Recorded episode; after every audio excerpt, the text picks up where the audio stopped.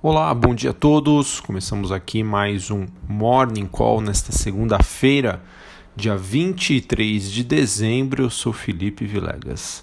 Bom, a semana do Natal começa com o um anúncio da China sobre cortes de tarifas de importação sobre alguns produtos americanos a partir do dia 1 de janeiro. Notícia positiva. Essa medida faz parte do esforço pela conclusão da fase 1 do acordo comercial com os Estados Unidos, mas que parece até um momento insuficiente para justificar uma grande valorização dos ativos de risco nesta manhã. Isso porque os mercados operam de lado nesta segunda-feira, sem uma direção definida. Ah, acredito, né, como eu já havia comentado com vocês anteriormente, que a última semana cheia de 2019 foi a semana passada e agora né, os mercados já operam em clima de Natal e festas de final de ano. Bom, dando aquele resumão, as bolsas na Europa, na Europa têm uma leve baixa nesta manhã, o S&P futuro, principal índice americano operando de lado, e a bolsa de Xangai acabou caindo né, após um fundo estatal é, dizer que vai reduzir a participação em algumas empresas de tecnologia. Então, isso acabou movimentando né, os mercados por lá. Em relação às moedas, nós temos um, um mercado com desempenho misto, né? nenhum investidor fazendo apostas. Sobre as commodities, o petróleo aponta para uma leve baixa após cair um pouco mais de 1% na sexta-feira, sob o efeito da sinalização de um acordo do Kuwait com a Arábia Saudita é, para retomar a produção de petróleo ao longo de sua fronteira. Em relação aos metais industriais, nós temos um movimento de baixa em Londres e o minério de ferro estável na China ah, sobre um noticiário envolvendo metais, minério de ferro, produtoras de cobre chinesas estariam avaliando possíveis cortes da produção. Então isso pode gerar um, um impacto ali ah, nas ações do setor. É, falando sobre a agenda do dia, é, hoje é a divulgação da pesquisa Fox, uma pesquisa semanal divulgada pelo Banco Central que reúne a opinião dos principais economistas sobre as expectativas de juros, câmbio, entre outros dados macroeconômicos para 2019 e para 2020. Às 15 horas aqui no Brasil saem dados da balança comercial. Nos Estados Unidos, às 10h30 da manhã, pedidos de bens duráveis e ao meio-dia, vendas de casas novas. Bom, sobre o noticiário corporativo, é, quero destacar aqui, é, na última sexta-feira, nós tivemos o presidente Jair Bolsonaro dizendo que após uma conversa com Donald Trump, os Estados Unidos teriam desistido de sobretaxar o aço brasileiro. Notícia excelente, notícia muito boa então para as nossas siderúrgicas, então Gerdau, Minas e CSN. Notícia bacana.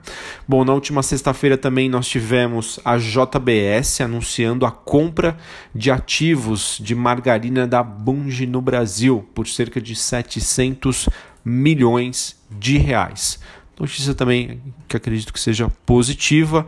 A JBS que está tentando ali aumentar a sua participação nesse tipo, né, nesse tipo de segmento, né? Essa transação que acaba fortalecendo a posição então da Seara no mercado de margarinas aqui no Brasil. Uh, nós tivemos na última sexta-feira também a BR Properties, empresa de administração e exploração de imóveis, ela que colocou, assinou né, as escrituras para vendas de 12 imóveis localizados em São Paulo e no Rio de Janeiro para o fundo imobiliário Multioffices. O compromisso foi firmado em novembro e fechado agora o valor em dezembro por cerca de 610 milhões de reais. São cinco imóveis na cidade é, do Rio de Janeiro, mais cinco na cidade de São Paulo. Notícia positiva para Submarino e Lojas Americanas.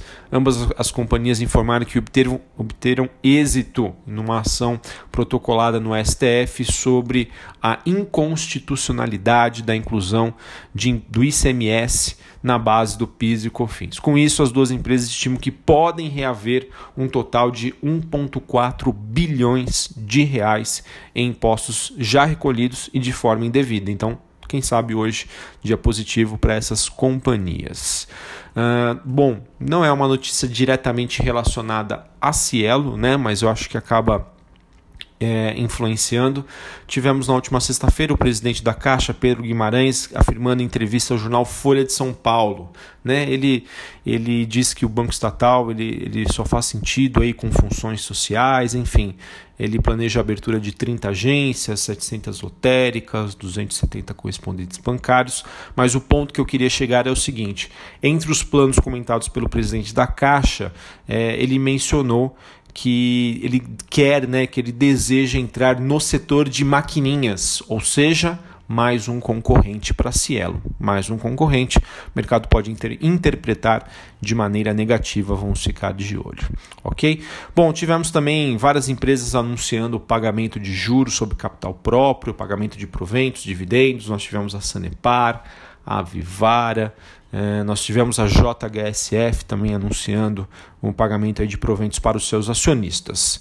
E para finalizar aqui, a Biotoscana GBIO33, ela submeteu a B3 um pedido para realizar uma oferta pública de aquisição, uma OPA.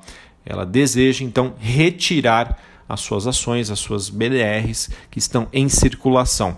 A empresa oferece aos detentores dos papéis uh, o pagamento de R$ 10,96 por BDR, com parte depositada em conta garantia, e R$ 10,15 por papel sem depósito de garantia. Eu vou tentar aqui achar quanto que fechou a ação da GBIL 33 na última sexta-feira. Tá aqui, ó, 9,25, tá? 9,25. Então nós temos um upside. Então fiquem atentos, pode ser que a ação da GBIL 33 corrija esse valor tá? que a empresa está oferecendo aos seus acionistas. Bom, então é isso, pessoal. Um abraço a todos, uma ótima segunda-feira. Nós retornamos na quinta, depois do feriado de Natal. Amanhã, dia 24, véspera de, de Natal e dia 25, não tem bolsa, não tem pregão. Tá bom? Então nós retornamos na próxima quinta-feira. Queria aproveitar aqui a todos para desejar um excelente Natal, né? Que vocês possam aí curtir muito com a família, com os amigos e que seja aí é, um momento aí para comemorar, né? Todas as conquistas e realizações de 2019. Aí, óbvio, ainda tem o um ano novo, né, para ser a segunda parte da comemoração, mas que seja um ano aí muito positivo, um momento, né, na verdade, de reflexão e de, quem sabe, aí, planejamento para o próximo ano, para 2020.